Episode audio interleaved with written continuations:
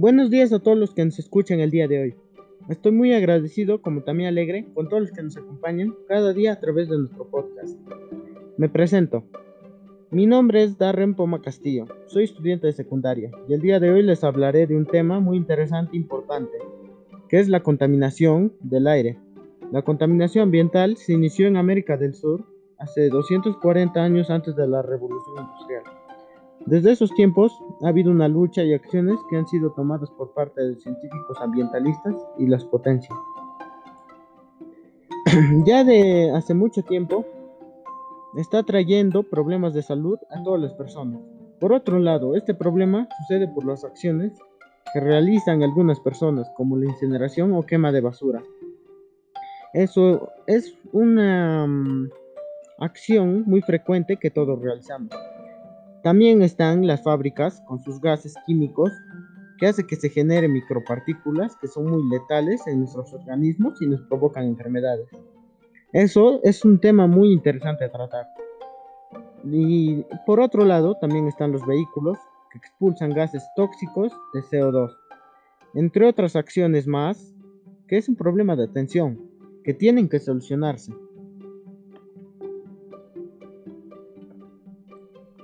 Y ya muy bien, para empezar ya oficialmente, empecemos con una pregunta. ¿Qué es la contaminación del aire? Bueno, yo les respondo.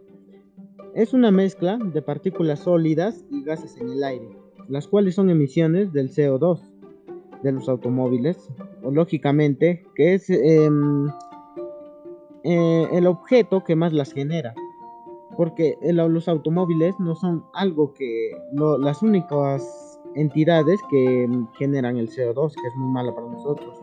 Hay otras entidades, pero entre las que más destacan están los automóviles, como al igual que los compuestos químicos de las fábricas.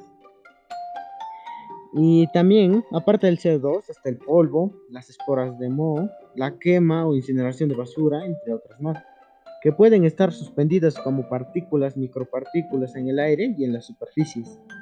También hay otros factores que se relacionan con la contaminación del aire, y es la deforestación y la aglomeración y la destrucción de los ecosistemas naturales, lo que conlleva a un impacto muy grave en la salud de todas las personas, ya que cuando realizamos acciones de contaminación del aire, esas partículas y micropartículas que llegan a alojarse principalmente en los pulmones, haciendo que tengamos problemas en las vías respiratorias, como también enfermedades de respiración crónica y que presentemos asma, Alzheimer o el Parkinson.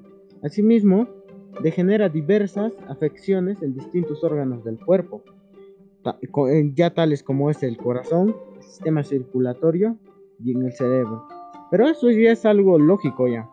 La contaminación, ese es el principal problema la, lo que produce, las enfermedades que nos da a todos, lo que, lo que nos genera a nosotros. Porque el asma, Alzheimer y el Parkinson son muy importantes. Ya, por otro lado, les voy a compartir algunas alternativas para disminuir la contaminación del aire desde casa y que puedas preservar tu salud y la de tu familia, porque en estos tiempos no se puede salir allí a hacer obras o acciones que ayuden a, reducir la contaminación, ya que ahora hay un virus muy letal. Bueno, estas son las actividades que se pueden realizar en casa. Se puede usar leña en las chimeneas en casa, no utilizar muy seguido la estufa o tanques en donde se realiza parrilladas o barbacoas, que eso están eh, liberan muchas, muchos mm, microorganismos que nos dañan, porque el gas genera muchos microorganismos. También podemos revisar si tenemos fugas de gas en los tanques de combustible que tengamos por ahí, como también los sistemas de calefacción, calentadores de gas. Evita usar el, el automóvil principalmente durante las horas innecesarias. Eso va en general para los adultos. Em, también debes planear tus recorridos para combinar rutas y reducir el número de viajes que haces con tu vehículo. también puedes utilizar el vehículo, vehículos no motorizados de forma frecuente. Eh, también muévete en bicicleta o camina cuando quieras llegar a un lugar. Eso ayuda a que tu vehículo no genere CO2 y dañe a los demás y ayude a, que se genere más contaminación. Eh, caminar o usar bicicleta es bueno ya que realizarás ejercicio y, y, ayuda a tu condición física mejore. Estas propuestas también las puedes ver o escuchar como si fuera algo muy simple y pequeño, pero ayuda mucho a reducir la contaminación del aire. Si las realizas y te comprometes, eso puede ayudar mucho a reducirlas. Además, si nos cambiamos de a utilizar un combustible tóxico y caro por uno más barato y natural, ayudará a que la contaminación del aire disminuya muy progresivamente. Asimismo, si tomamos nuevas costumbres de dejar de lado las parrilladas en casa, como el uso de las chimeneas a leña o carbón, de esta manera puedes contribuir a prevenir problemas de la salud en el futuro, porque las enfermedades aunque tú no lo creas, pueden llegar a afectar a tu familia o a tus seres queridos. De esta forma ayudamos que otros, a otros no les afecte, así como tampoco quisiéramos que nos afecte a nosotros. Y ya con estas acciones, que como es la eh, deforestación y todo lo que hemos mencionado, son acciones que generan humo tóxico que dañan el organismo humano si uno las llega a inhalar. Y eso es muy malo porque como ya lo dije, genera enfermedades como el Parkinson, el Alzheimer, y esas enfermedades son muy letales y son muy delicadas a tratar. Por eso debemos empezar a cambiar y dejar de contaminar tanto y poner en práctica algunas acciones para reducir la contaminación.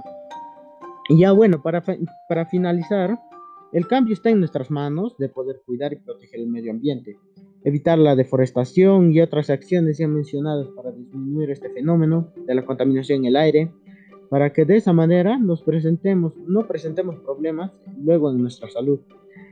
Eh, podemos no seguir contaminando los recursos naturales como el aire, el agua y la tierra de cultivos, que ya de esos recursos nosotros vivimos. Tenemos que cuidarlas de manera responsable. De esta manera, de esta manera te invito a que tomes conciencia y puedas compartir y opinar acerca de este problema mundial, porque este es un problema mundial. Por último, cuidar lo que nos da vida es la acción más digna de uno mismo.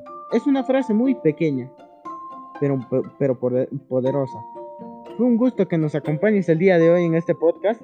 Y, eh, me despido de todos y cada uno de ustedes y recuerden realizar las acciones de bioseguridad por la pandemia.